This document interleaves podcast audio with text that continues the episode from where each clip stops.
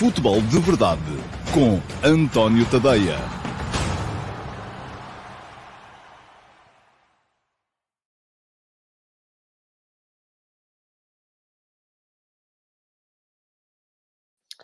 Ora lá, muito bom dia a todos e sejam muito bem-vindos à edição número 799, são quase 800 do Futebol de Verdade. Hoje é quinta-feira, dia 4 de maio de 2023 e vamos ficar hoje a conhecer o segundo finalista da Taça de Portugal. Já lá está o Sporting Clube Braga, que afastou o Nacional da Madeira na primeira meia-final, ou nos primeiros dois jogos. Isto foi uma meia-final muito estranha, porque houve quatro jogos, isso é logo uh, estranho por si só, e esses quatro jogos foram em quatro semanas diferentes, porque tivemos numa semana o Nacional 0, Sporting Clube Braga 5, depois, uh, não sei se foram 15 dias depois, ou três semanas, uh, o Sporting Clube Braga 2, Nacional 2, depois passaram mais uns dias até termos o Futebol Clube Famalicão 1, Futebol Clube Porto 2 e hoje teremos então a segunda meia final, a segunda mão da segunda meia final entre o Futebol Clube Porto e o Futebol Clube Famalicão, Estádio do Dragão, mais logo à noite. O jogo será transmitido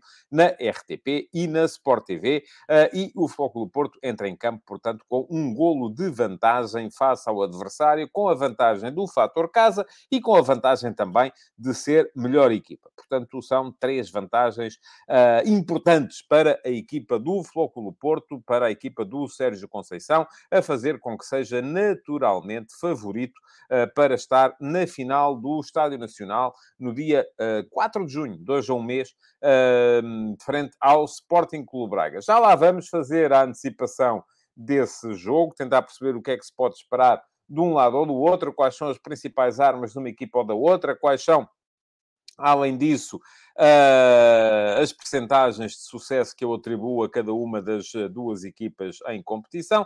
Para já, vamos entrar na orgânica normal do programa e a primeira coisa, conforme sabem, é que eles cá estão sempre, nesta parte, se calhar, até já uh, fazem fast forward e metem isto um bocadinho mais depressa, andam uns segundinhos para a frente, a não ser que estejam a ver em direto, caso em que não podem, mas há sempre gente nova e, portanto, todos os dias eu uh, faço aqui um ligeiro, um pequeno lembrete para vos dizer que neste endereço que está a passar aqui em rodapé, tadeia.substack.com, é onde eu uh, desenvolvo a minha atividade diária como uh, jornalista. Escrevo.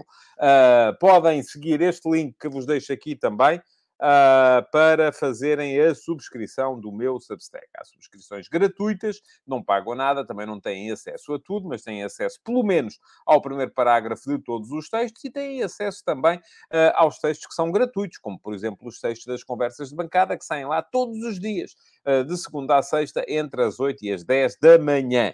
Uh, portanto, só é a minha crónica diária. Além disso, há mais conteúdos, há uh, reportagem, há jornalismo de dados, há uh, análise tática, a série F80 e aproveito para vos dizer que amanhã sai mais um novo F80. Vamos ver, é amanhã, está prometido para amanhã mais uma edição do F80. Uh, mas para já, uh, para vos dizer que para terem acesso a isso tudo, ou que eu vier a publicar, ou que já lá está publicado, têm então que fazer a subscrição premium, que vos custa 5 euros por mês. e com esses 5 euros por mês, não só têm acesso a tudo o que lá está, vão ter acesso a tudo o que vier a aparecer, como também podem entrar no meu canal de Telegram, onde recebem os textos em áudio, lidos por mim, para poderem ouvir enquanto estão a cumprir outras tarefas do vosso dia a dia, e podem entrar também no meu canal de Discord, uh, no meu servidor de Discord, assim é que se chama, para uh, poderem manter uh, debates entre vós e comigo nas diversas chatrooms que por lá estão. Não há nenhuma espécie de proibição a não ser a urbanidade e a boa educação. É a única, a única malta que eu não quero lá. É malta mal educada que vá para lá insultar, porque isso de facto não fazem lá falta nenhuma, como não fazem aqui também. E já vi que há bocadinho estava aí muito animado à conta daquela pessoa que tem uh, distúrbio de personalidade múltipla. Uh, que levou a que fizéssemos alterações no uh, futebol de verdade. Muito bem, está passado o recado, vamos entrar então na orgânica normal do programa e já sabem, o programa começa com a pergunta na. Eu até fiz aqui uma ligeira alteração, não correu mal, mas foi porque uh, me parece que o, não havia muita atualidade do dia. Hoje vamos voltar à orgânica normal e a orgânica normal arranca com a pergunta na mousse e foi uma pergunta bastante interessante do Pedro Carvalho que eu passo então a ler. Depois de ouvir o Futebol de Verdade número 798, que foi o de ontem, Uh, fiquei com uma dúvida. O Tadeia diz o seguinte: Ruben Amorim não é tão forte como Sérgio Conceição no plano estratégico, mas é mais forte no plano tático. É possível explicar isto um pouco melhor para eu tentar perceber o que dá a dizer? Acho o Sérgio Conceição mais forte, tanto no plano estratégico como tático. Posso estar a confundir algo e a explicação vai ajudar a tirar as minhas dúvidas. Uh, muito obrigado, Pedro, pela, pela pergunta. Vou tentar uh, explicar o meu ponto de vista, não quer dizer que seja a realidade ou a verdade absoluta, porque isso é coisa na qual eu não, não acredito. Ora, muito bem, vamos começar por distinguir o plano tático do plano estratégico numa equipa de futebol. O que é que é a tática, o que é que é a estratégia?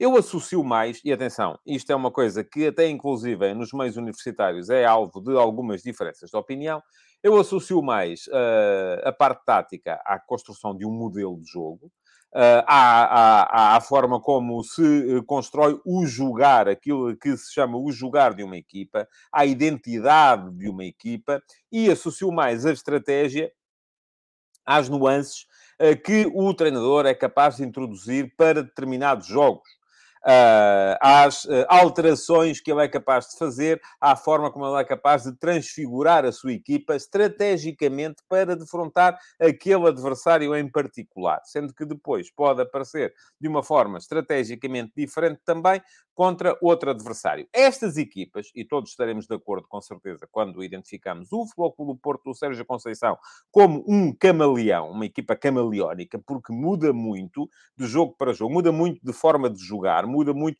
altera muito várias nuances. Não quer dizer que a equipa não tenha uma identidade tática. É evidente que a tem. Agora, essa identidade tática no Futebol Porto do Sérgio Conceição não é, do meu ponto de vista, tão vincada como é a identidade tática do Sporting do Ruben Amorim. Aquilo em que o Flóculo do Porto, o Sérgio Conceição, se impõe muitas vezes depois é nas nuances estratégicas, é na forma como de um jogo. E não, atenção, não é por mudar do 4-4-2 para o 4-3-3, enquanto o Ruben Amorim joga sempre em 3-4-3. Não tem tanto a ver com isso, embora isso também faça parte. Uh, tem muito mais a ver até com diferentes formas de interpretar o jogo. Uh, nós vimos, por exemplo, a forma como uh, esta época, e vamos citar só casos uh, uh, mais evidentes, o Futebol Porto colocou as linhas de pressão mais à frente ou mais atrás, um, mandou os laterais seguirem os laterais dos adversários ou uh, encarregou os extremos do seguimento aos laterais dos adversários. São nuances estratégicas e, e vamos só porque é disso que estamos a falar, uh, falar aqui, por exemplo, do, do, do, das diferenças, das formas diferentes com que o Futebol do Porto abordou os jogos com o Sporting esta época. No primeiro jogo, o jogo de campeonato, e o Porto ganhou-os todos. No primeiro jogo, jogo de campeonato, aquilo que o do Porto fez, do ponto de vista estratégico, a tática foi a mesma, mas do ponto de vista estratégico foi, quando a equipa não tinha a bola, o Uribe baixava para se colocar entre o, o, o, os dois centrais.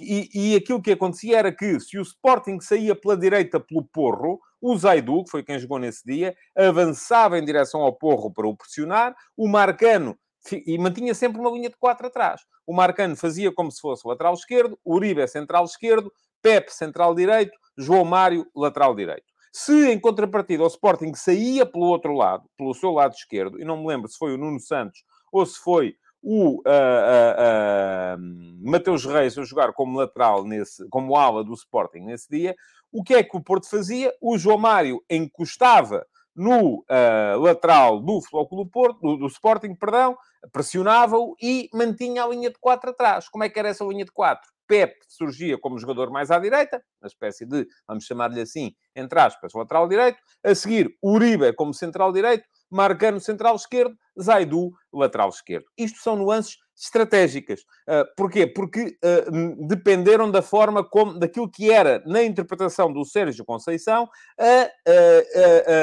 aqui, os pontos fortes do Sporting para esse jogo. Ora, o que é que aconteceu entre esse jogo e o jogo da final da Taça da Liga? O Sporting melhorou a sua saída atrás e, sobretudo, melhorou a rapidez com que passava de um corredor ao outro. E isto, e o Porto dá-me ideia que abordou esse jogo da mesma forma, mas a meio do caminho o Sérgio Conceição teve que fazer uma correção. Porquê? Porque o Sporting atraía de um lado para sair pelo outro. Isto fazia com que os, uh, se o Porto subia ao lateral esquerdo para pressionar o ala direito do Sporting, e o Sporting mudava rapidamente uh, o jogo para o outro lado e acabava por sair pelo outro lado, acabava por ter mais facilidades para sair. E, sobretudo, fazia muito o Sporting o contrário, que era começar na esquerda para depois sair pela direita pelo Porro. E o Porro estava a ganhar sempre, a atrair sempre a marcação do lateral esquerdo do Porto nesse dia e a soltar depois a bola no Edwards, que tinha espaço para progredir. O que é que o Sérgio Conceição fez nessa altura? Mais uma adaptação estratégica. Isto é, colocou o Galeno a fazer, uh, uh, e, e houve, há imagens disso, o Sérgio Conceição a explicar ao Galeno o que é que queria que ele fizesse nesse jogo uh, para que uh, o, o, o, seu lateral esquerdo desse dia, que eu já não sei também se era o Wendel, se era o Zaidu, não fosse apanhado na curva, uh, não, não, não, não facilitasse a entrada do Edwards nas suas, nas suas costas. Portanto,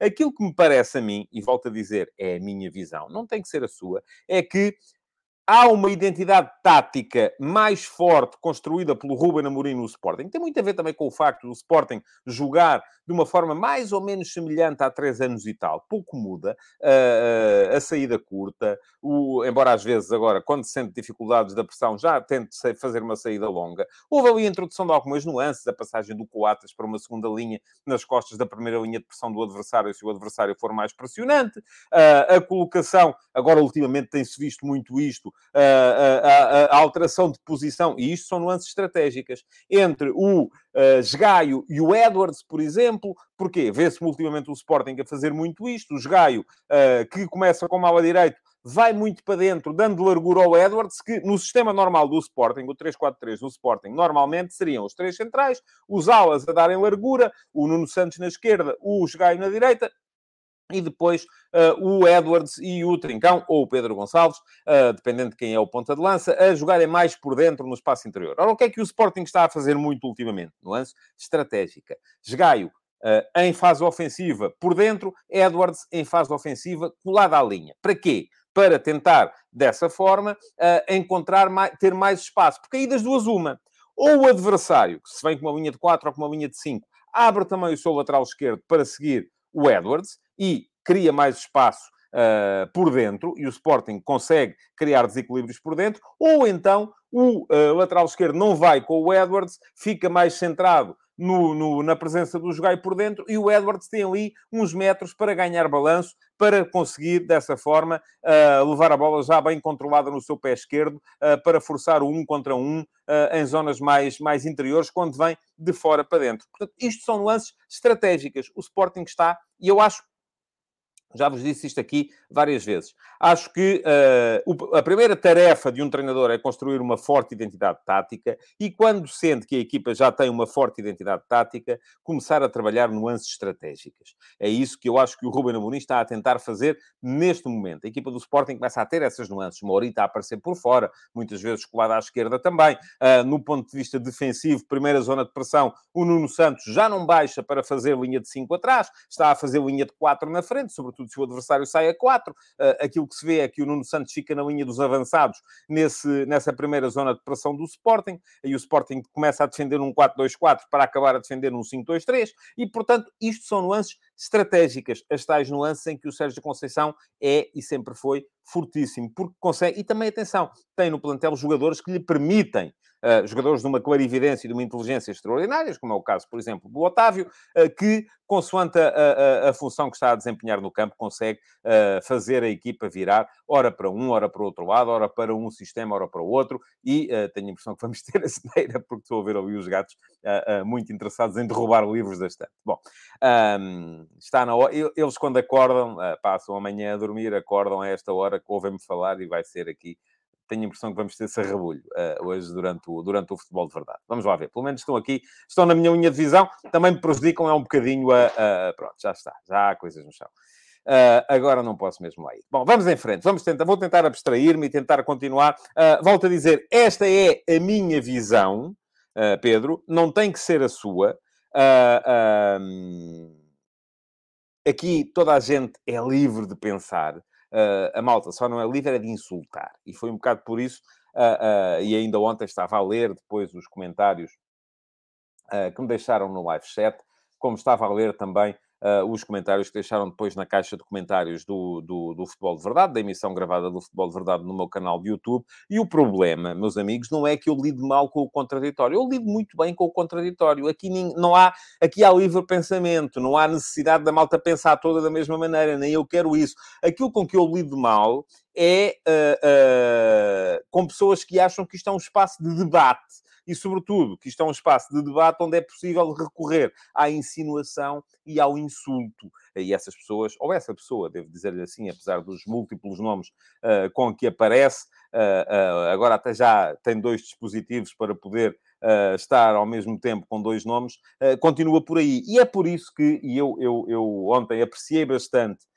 o comentário que foi deixado tanto no live chat como também depois na emissão gravada do Futebol de Verdade pelo uh, J. Costa, eu creio que é João Costa, não tenho a certeza, uh, que me sugeriu, António, amanhã é a edição 800 do Futebol de Verdade. Por que não fazer outra vez uma edição aberta ao chat? E eu hoje olhei para o início dos comentários que aqui estavam uh, no live chat antes de começar e percebi que não é possível, continua a não ser possível, porque uh, o live chat continua a ser um espaço para uh, gente sedenta de, de, de, de, atenção, gente que devia ter vida e infelizmente não tem. E, portanto, não vai acontecer ainda. Não quer dizer que no futuro não venha, não volta a acontecer, mas para já não estou disponível para voltar a ter no futebol de verdade esse debate cheio de insinuações, cheio de insultos, cheio de, uh, de... Eu admito perfeitamente que discordem de mim, agora já não admito, é que me digam que eu penso como penso porque sou avançado da A, B ou C, ou porque uh, uh, em tempos trabalhei para A, B ou C, ou porque quero aqui gente só de um clube, não quero coisa nenhuma, esqueçam lá isso, não é essa a questão, e estou-me nas tintas, muito francamente, se as visualizações baixaram e baixaram um bocadinho quando fechei o live chat, mas pelo menos o programa está muito mais saudável e deixou de ser. E já estou aqui a perder tempo a mais, se calhar, com este tema, e já com, certeza já há gente a dizer-me isso precisamente. Bom, já sabem, respondida à pergunta na MUS, o que é que vocês têm que fazer para ter a vossa pergunta na MUS no, uh, respondida no programa de amanhã? Ora, muito bem é só no final do programa, até podem pegar nas perguntas que deixaram ou que estão a deixar no live chat. Fazem copy-paste e uh, vão ao live chat e deixam, uh, fazem lá colar a pergunta que já fizeram. Têm é que a deixar na emissão gravada, na caixa de comentários, porque uh, essas são as únicas perguntas que eu consigo recuperar. Amanhã de manhã eu escolho uma e essa pergunta é eleita como pergunta na MUS e é a pergunta à qual eu vou responder na emissão em direto do Futebol de Verdade de amanhã. Amanhã amanhã. É verdade, o Futebol de Verdade vai ser em direto apenas para os meus subscritores, para os subscritores premium do meu Substack. Se querem participar, ainda vão a tempo, é só fazerem a, a, a subscrição. Um, mas todos os outros podem ver depois, por volta da uma e meia, a emissão vai estar disponível no meu canal de YouTube e toda a gente pode ver. Simplesmente, como amanhã vamos ter live chat aberto e eu vou estar a interagir em direto com o live chat, a entrada no direto é apenas reservada a quem não só Uh, contribui para que eu possa continuar a minha atividade como jornalista independente dos grandes grupos de média, como também a quem, uh, por isso mesmo, uh, se contribui, não é com certeza, não vem contribuir só para fazer confusão, porque a malta pagar para uma confusão não é muito o estilo de ninguém, calculo eu. Embora qualquer dia isso também possa vir a acontecer. Mas também vos digo, podem ser subscritores premium, se vierem para armar confusão, vão de vela virada como se não fossem. É absolutamente igual. Bom, vamos seguir em frente. Quem quiser uh, inscrever-se no meu canal de YouTube, fica aqui o link uh, para poderem fazê-lo.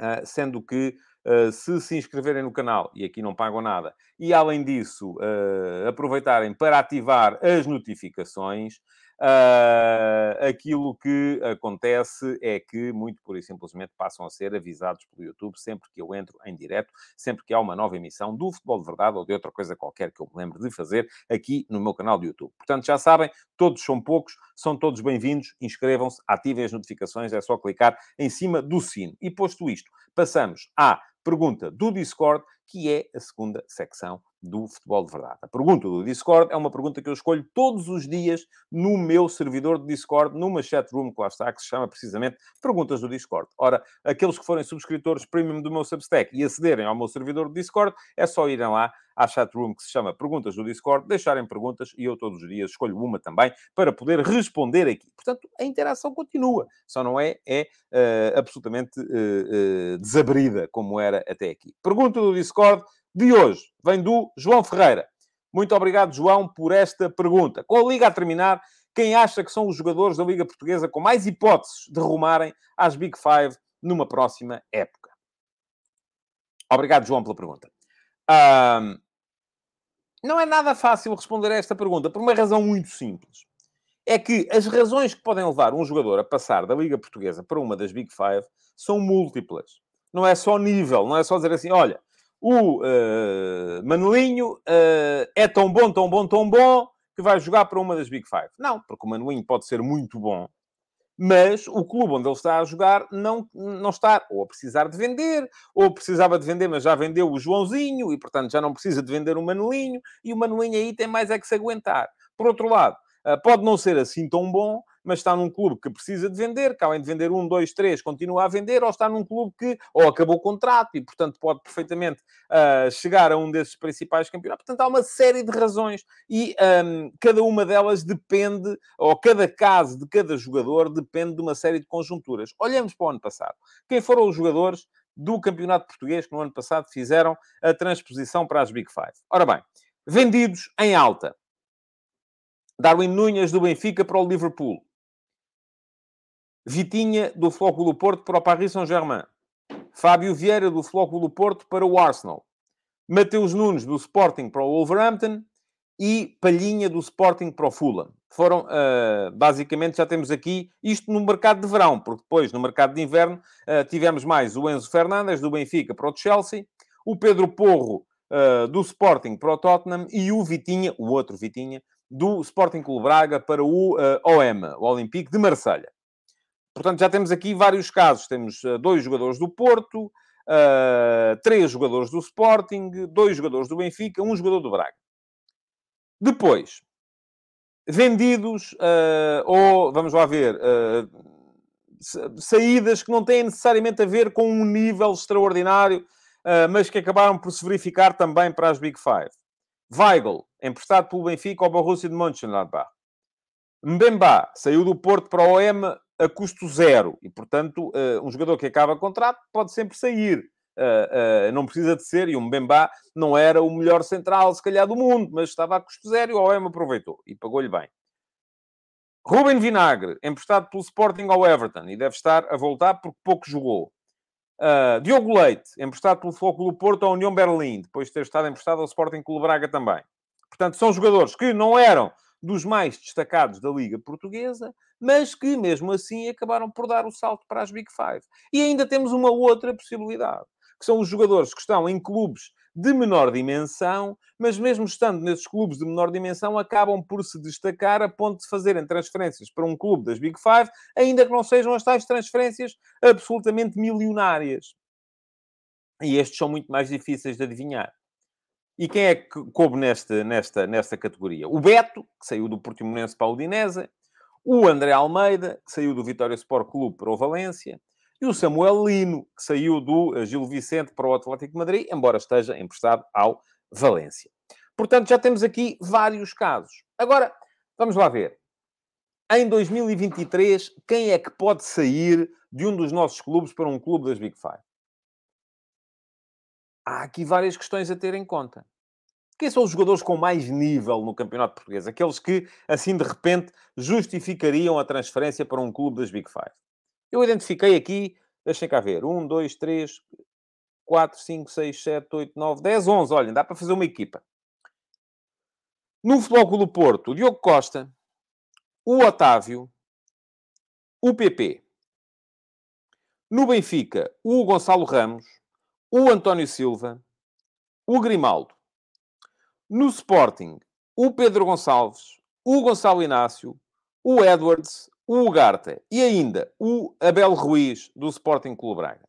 Portanto, temos aqui 11... Agora, obviamente, não vão sair todos. nem pouco mais ou menos. E bom seria para a nossa liga que não saísse sequer metade. Mas atenção, não vamos ficar por aqui, porque não é só. Aqui estamos a falar das tais transferências de grande nível, jogadores que podem ser vendidos por valores, vamos dizer assim, acima dos 30, 40 milhões de euros. Eventualmente. Agora, nenhum destes clubes, e temos aqui vários jogadores do Porto, do Sporting ou do Benfica, nenhum destes clubes vai vender jogadores, até porque no caso do Grimaldo, por exemplo, ele está uh, em fim de contrato, portanto não, não, não, não, o Benfica não tem sequer a possibilidade de o transacionar. Nenhum destes clubes vai vender jogadores uh, mais do que, vamos, vamos dizer assim, dois, já lá, se venderem dois já é uma festa. Três já é um desastre. Uh, do ponto de vista, um seria o ideal, se fosse um bem vendido. Eh, porque já se sabe, os nossos clubes dependem sempre da criação de mais-valias uh, para poderem uh, sobreviver e para poderem manter as contas no positivo. Agora, esta questão, o grande nível, não é a única que pode imperar neste caso. Porquê? Temos depois casos, vamos lá ver, jogadores que têm nível, mas já são mais velhos. Já é mais difícil serem transacionados. Porquê? Porque já não vem de lá muito dinheiro. Por exemplo, já pensaram, o Taremi. Taremi tem 30 anos. Não há nenhum clube que vá pagar um balúrdio pelo Taremi. Para mim, no meu ponto de vista, para o Porto, será sempre melhor manter o Taremi do que vendê-lo pelo valor que o mercado pode vir a dar por ele. Porquê? Porque aquilo que o mercado pode vir a dar por ele não é o suficiente para compensar aquilo que o Porto perderia se ele se fosse embora. Há mais casos assim. Ricardo Horta, ainda vimos no verão passado a razão pela qual o Ricardo Horta não foi do Braga para o Benfica. Porquê? Porque o Braga, aquilo que o mercado, aquilo que o Braga ia receber no mercado pela transferência do Ricardo Horta, que é um jogador também num extraordinário nível, não era o suficiente, até porque o Braga só tinha, creio eu, que 10% ou 15%, já nem me recordo, não era de todo o suficiente para poder justificar ou compensar a perda desportiva que seria a sua transação.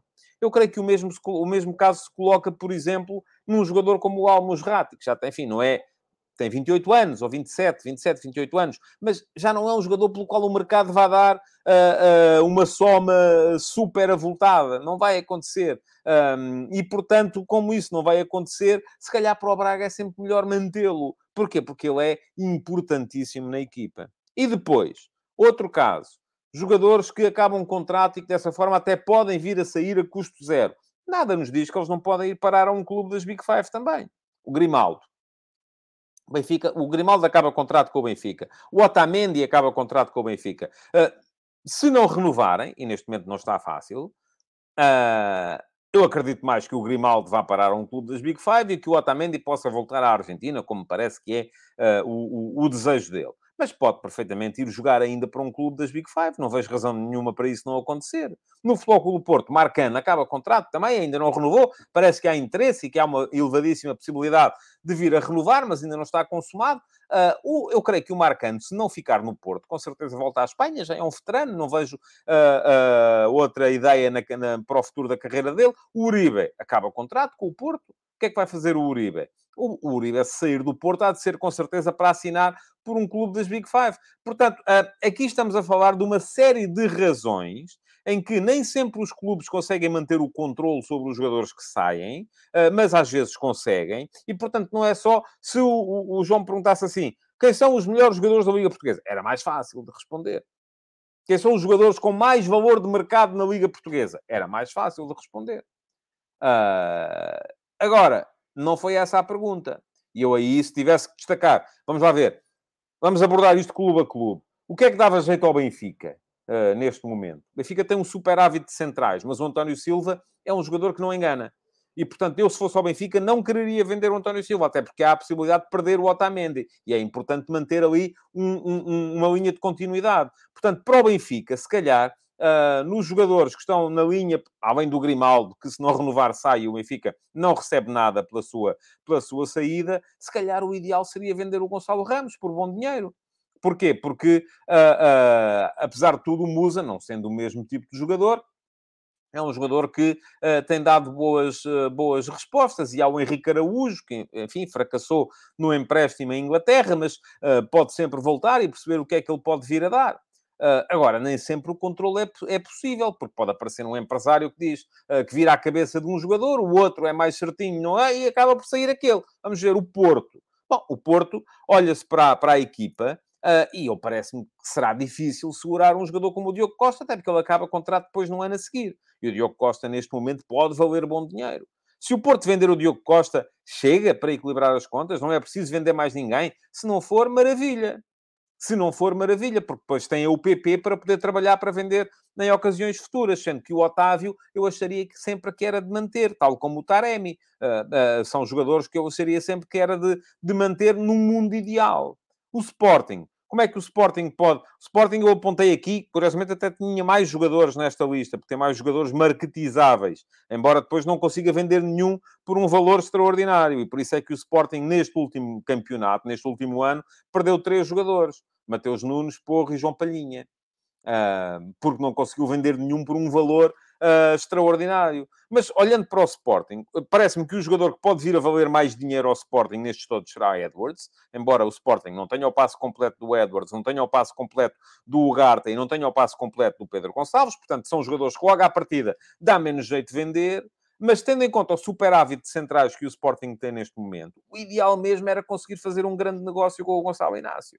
Agora, isto é ver as coisas do ponto de vista dos clubes. Porque depois cada jogador tem a sua própria realidade, cada jogador tem os seus próprios interesses e não há certeza nenhuma de que a coisa acabe uh, por se fazer de acordo com aquilo que é a vontade estrita dos clubes. Uh, não há certeza, nem garantia, nem sequer a mais uh, leve possibilidade, porque nunca é assim que acontece. Jamais. Não é assim que acontece. Portanto, uh, João, já identificámos aqui uma série de possíveis uh, targets. Eu acho que destes todos, uns 4 ou 5 pelo menos vão estar nas Big Five na próxima temporada. Agora, uh, esperemos que não vão todos, porque se forem todos, é a Liga Portuguesa que perde.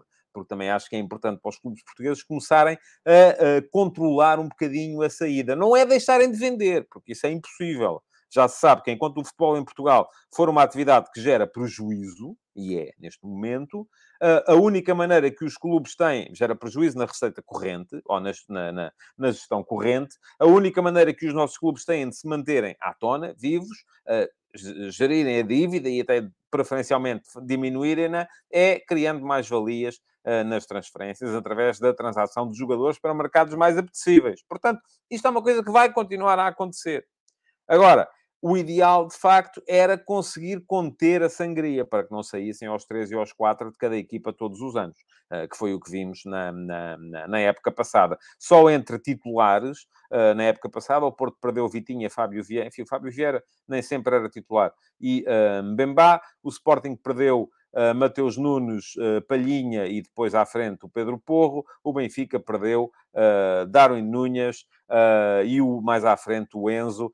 e, portanto, isto acabou por ter naturalmente algum efeito na gestão da, do futebol das equipas. Bom, vamos seguir em frente e passar aos ataques rápidos. Uh, ok. Uh, ataques rápidos. Onde é que eles estão? Onde é que está o separador? Está aqui para vos falar como é uh, habitual de início uh, do uh, futebol de ontem. Ontem tivemos jogos um pouco. Olhem, tivemos jogos nas Big Five, embora na Alemanha apenas da taça. Foi o jogo que eu estive a ver, o Stuttgart Eintracht Frankfurt. Foi um belo jogo, emocionante, com incerteza até final.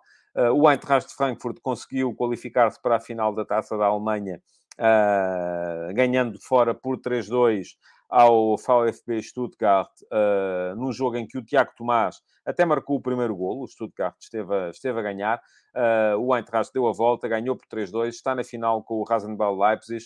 Uh, houve muita polémica arbitral no final, com a chamada do árbitro ao VAR para ver aquilo que parecia ser uma grande penalidade por mão do Aurélio Buta, uh, que daria a ser convertida o empate ao Stuttgart. acabou depois o árbitro por não acatar a indicação do VAR e o jogo acabou mesmo assim, mas imagine se fosse em Portugal a confusão que não estaria criada. Lá se calhar também está por acaso não tive uh, a curiosidade de ir, de ir ver. Além disso, muito interessante a jornada de ontem da Série A. Não houve campeão ainda, pode haver hoje. E não houve campeão porque a Lazio ganhou por 2-0 ao Sassuolo. Uh, destaque para a goleada do Inter, 6 a 0 uh, em Verona, ao Elas Verona. A Juventus e a Atalanta também ganharam. A Roma esteve a ganhar, mas empatou fora com o Monza e o Milan uh, esteve a perder, mas empatou em casa com a Cremonese, é que está aflita e com, deve olhar para este ponto como uma dádiva dos céus. E o Milan só empatou mesmo aos 90 mais 3 uh, com um gol do Júnior Messias. O que é que isto quer dizer? Quer dizer que hoje Uh, basta o Napoli uh, empatar em Udine com o Udinese para ser já matematicamente campeão e soltar os foguetes e a festa depois no próximo fim de semana no jogo em casa com a Fiorentina uh, e que depois há seis equipas para três vagas na próxima edição da Liga dos Campeões. São seis equipas que a cinco jornadas do fim estão separadas por seis pontos. Inter, Juventus, Milan, Atalanta, Roma e Lazio, sendo que a Lazio é quem está à frente de uh, todas. Uh, mas destas uh, seis, apenas três vão juntar-se via Série A ao Napoli na próxima edição da Liga dos Campeões, sendo que há a possibilidade de a Roma se qualificar ainda caso ganhe a Liga Europa. E está neste momento nas meias finais, portanto há duas dias possíveis para o José Mourinho chegar à próxima edição da Liga dos Campeões. Ontem ainda, em Espanha, o Atlético de Madrid goleou o Cádiz uh, por 5 a 1. Já é segundo, tem mais um ponto que o Real Madrid, uh, mas o destaque, uh, porque me parece também que a Liga dos Campeões vai ser para Barcelona, Real Madrid, Atlético de Madrid e Real Sociedade, que deu um passo de gigante ganhando ao Real Madrid anteontem. Grande, o grande destaque está neste momento na luta pela fuga à segunda divisão. ontem, empate entre o Valência e o Villarreal, golo de Samuel Lino para o, para o Valência. Vitória do Retafe uh, sobre o Celta por 1 a 0, o que quer dizer que neste momento, uh, sendo que o Elche já está matematicamente despromovido, temos Espanhol, Retafe, Valência, Valladolid, Cádiz e Almeria, todos a lutarem para fugir aos dois lugares que ainda sobram na uh, descida de divisão. Vai ser dureza por ali. Na Premier League, uh, destaque para Erling Holland, que marcou uh, o 35 golo no campeonato, já é recordista, a cinco jogos do fim, já é recordista da Premier League de golos numa só temporada. O City ganhou por 3-0 ao West Ham, voltou a passar para a frente do Arsenal, tem agora mais um ponto uh, e menos um jogo, portanto continua a ter a situação na, na, corrida ao título mais ou menos controlada. Ontem também o Liverpool uh, ganhou ao Fulham por 1 a 0 um, e colocou-se ali uh, no quinto lugar, que em princípio vai ser isso mesmo. Não chega para ser quarto, porque o Liverpool está a quatro pontos do Man United e tem mais dois jogos, portanto só um desastre em Old Trafford é que podia levar o Liverpool ainda a chegar a uma posição de Liga dos Campeões, mas ao mesmo tempo tem mais cinco pontos que o Tottenham e o Aston Villa, que são as equipas que o perseguem. Portanto, parece-me que vamos ter Uh, na Liga dos Campeões, por Inglaterra, no ano que vem, Manchester City, Arsenal, uh, Newcastle United e Manchester United, sendo que o Liverpool está neste momento bem lançado para estar na próxima edição da Liga Europa. Hoje há mais futebol uh, e, além desse, Udinese Napoli, que pode dar campeão em Itália, o primeiro campeão nas Big Five esta época, há ainda um interessantíssimo Brighton-Manchester United. Atenção à equipa do Brighton, De Zerbi está em grande e em Espanha dois jogos fundamentais também na fuga à despromoção. Raio Vallecano, uh, Valladolid e Sevilha Espanhol. São dois jogos que podem dar mais algum conforto ao uh, Espanhol e ao Valladolid, embora joguem ambos fora de casa e tenham deslocações difíceis. Mas os pontos serão fundamentais, tanto para uns como para outros. Pronto. E posto isto, arrumados os ataques rápidos, entramos então no ataque organizado de hoje para vos falar uh, do uh, Flóculo Porto Famalicão de mais logo. Eu acho que o jogo tem tudo para ser interessante. Uh, pelo menos até o momento em que o Porto uh, meta mais golos na sua, na sua vantagem. Um golo de vantagem. sendo que, eu já disse no início, o Porto é a melhor equipa, o Porto entra em vantagem, o Porto joga em casa. Portanto, tem praticamente tudo a seu favor. Uh, eu diria se tivesse neste momento, e nem sei se ontem ou anteontem arrisquei aqui uh, percentagens de favoritismo, mas eu diria neste momento 95% para o Porto, 5% para o Famalicão. Mas atenção, há 5% para o Famalicão. E há 5% para o Famalicão por duas razões. A primeira é que eu gosto dessa equipa do Famalicão. Acho que é uma equipa que tem futebol, é uma equipa que tem identidade coletiva. E isso viu-se, por exemplo, no jogo do último fim de semana contra o Sporting, em que o João Pedro Sousa, que é um treinador de que eu gosto também, uh, o João Pedro Sousa uh, entrou uh, com oito jogadores diferentes relativamente àqueles que tinham jogado contra o Foco do Porto a primeira mão da meia-final, e mesmo assim mostrou, não é ter discutido o jogo, porque discutiu o jogo até muito mais por contingências do próprio jogo, a forma como o Sporting reabriu o jogo com o autogol do Coates, eh, do que por merecer, de facto, discutir o jogo. Mas é muito mais por ter mostrado identidade. Lá está. Vimos um Famalicão, um, uma equipa que troca oito jogadores de um jogo para o outro, que aparece num jogo, num campo como é Alvalade, contra uma equipa que é das melhores do país, a jogar sem oito titulares e mesmo assim consegue manter a identidade, é forçosamente uma equipa muito bem comandada. É forçosamente uma equipa muito bem trabalhada. Portanto, atenção Porto. Este Famalicão, é verdade que perdeu quatro dos últimos dez jogos. Uh, perdeu fora com o Benfica por 2-0. Perdeu em casa com o Aroca por 1 a 0, num jogo que pode custar-lhe a, a, a, a, qualificação europeia. Perdeu em casa com o Porto por 2-1 na, na primeira mão da meia-final. E perdeu agora fora de casa com o Sporting por 2 a 1, mas ganhou os outros seis. É uma equipa que tem argumentos ofensivos. Eu gosto deste ataque. Acho que o Yonder Cádiz é um ponta de lança forte uh, na finalização, forte no corpo a corpo, forte no ataque à profundidade. Um, ele tem atrás dele a jogar geralmente uma linha de três homens muito criativos. O Ivo Rodrigues, uh, o Ivan Raima, que me parece que é dos jogadores uh, mais promissores eh, que não está nos grandes no campeonato português. E eu acredito que vai jogar o Leandro Sanca. Jogou muito bem em Alvalade com o Sporting, em vez do Dobre. Um, o Leandro Sanca é um extremo uh, que dá profundidade, que dá um para um, que dá, dá uma série de coisas à, à, em termos ofensivos à equipa do Famalicão. Depois, a minha dúvida tem muito mais a ver com a dupla de meio campo. Uh, porque uh, não, não, não coloco em dúvidas que joga o Zaido e o Youssef, mas Uh, gosto muito do Colombato, embora o Colombato seja muito mais ofensivo do que é, por exemplo, o Gustavo Assunção e depende um bocadinho daquilo que o João Pedro Sousa queira tirar do jogo. E depois, na defesa, regressa ao Penetra, que estava castigado e por isso não jogou em Alvalade, que é um lateral direito com rotinas de central e pode perfeitamente ajudar a fechar dentro, um, pode ajudar a fechar o espaço interior, ajudar a fechar uh, o, as bolas aéreas que o adversário mete na área. E foi dele o golo que o Famalicão fez no jogo em casa na altura a estabelecer um empate a uma bola. Dupla de centrais forte também com o Miai e o Richelli, uh, o Francisco Moura, que é um lateral esquerdo interessante, e o Luís Júnior, um guarda-redes com presença nos postos. Portanto, parece-me que esta equipa do Famalicão é uma equipa forte, é uma equipa que vai lutar pela qualificação europeia no Campeonato Português. Uh, e depois, por outro lado, temos uma outra questão, à qual, inclusive, o Sérgio Conceição até aludiu ontem. Uh, que é, ok, temos ganho por poucos, mas temos ganho, não é? Portanto, o que é importante é chegar ao fim e ganhar. Mas o Porto tem tido dificuldades para uh, ganhar algum conforto nas suas partidas. Nos últimos 10 jogos, o Porto não perdeu. Ganhou 8, empatou 2. Mas atenção, só ganhou duas vezes por mais de um golo. Uh, foi o 3 a 1 em Chaves a 4 de março e o 2 a 0 em Passos de Ferreira a 22 de abril. De resto, têm sido sempre vitórias pela margem mínima. O Porto não faz mais de dois golos num jogo desde o dia 10 de março, quando ganhou em casa ao Estoril por 3 a 2. Uh, ah, portanto, é uma equipa que tem ganho sempre e tem sido sempre, tem chegado sempre para as encomendas, mas nunca dá nem mais um milímetro relativamente àquilo que é preciso. E atenção, eu estou a ter em conta uma coisa que é verdade, é que quando foi preciso dar mais para ir ganhar, por exemplo, ao Benfica no Estádio da Luz, o Porto deu. Uh, portanto, não é uma questão de ai, só ganham de aflitos às equipas pequenas. Não, não. O Porto chegou ao Benfica e ganhou. E foi melhor durante o jogo todo.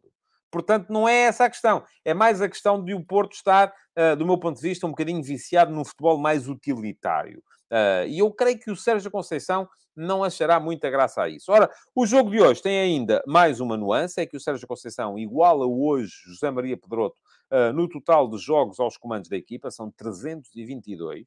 Eu escrevi sobre o tema hoje de manhã nas conversas de bancada. Fica aqui o link para quem uh, quiser dar lá um salto para, para ler, porque eu acho que Sérgio Conceição e Pedroto são uh, duas figuras muito semelhantes, embora com diferenças. Uh, e eu identifiquei lá semelhanças e diferenças no, no texto que, que escrevi. Um, e já sabem, este é um texto que todos podem ler, inclusive os uh, subscritores gratuitos do meu Substack, ou até aqueles que não são subscritores, mas aproveitarem o link para dar lá um salto, podem só ler, aquilo não, não, não, não tem peçonha, não, não, não pega doenças raras, nem nada, portanto podem ler, não precisam de subscrever e quando quiserem lá voltar, podem ler outra vez. Subscreverem, a vantagem é que deixam de depender dos algoritmos das redes sociais para saberem aquilo que eu vou, vou escrevendo. Passam a receber tudo no vosso, no vosso e-mail. Mas estava a dizer então, é uma ocasião a assinalar por parte do Sérgio Conceição e é uma ocasião em que não é que o Porto vá fazer gestão. Não acredito que o Porto faça gestão. O Porto teve quatro dias uh, entre o jogo com o Boa Vista, que foi exigente, porque o acabou com 10 por expulsão do Marcano, e este jogo. Uh, agora vai ter, hoje é quinta, sexta, sábado, domingo, segunda, vai ter mais quatro dias até ao jogo difícil em Aroca. Eh, com, que é o jogo que vai ter na próxima jornada da Liga Portuguesa, já a saber os o resultado do Benfica-Braga. E, portanto, vai ser um jogo em que pode haver pressão acrescida ou não para o Futebol Clube do Porto. Uh, e, portanto, não é tanto uma questão de gestão. Mas acredito que o Sérgio Conceição acabe por mudar um ou dois elementos na sua equipa. Vai mudar seguramente o guarda-redes. O Diogo Costa na taça tem dado sempre a vaga ao Cláudio Ramos. Vai mudar seguramente o Marcano, que está castigado porque foi expulso contra o Boa Vista, uh, e parece-me que vai jogar então ali o, uh, uh, o Fábio Cardoso. Perdão.